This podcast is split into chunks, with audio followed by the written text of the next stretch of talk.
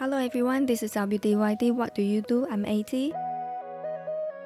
During the time living in Singapore, I've experienced the diverse local culture and workplace environment.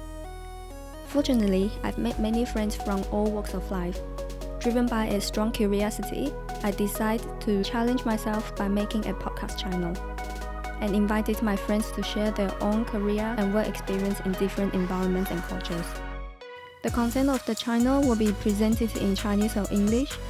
If you are interested in such topics, please follow my channel, hoping to introduce you the cultures outside of Taiwan.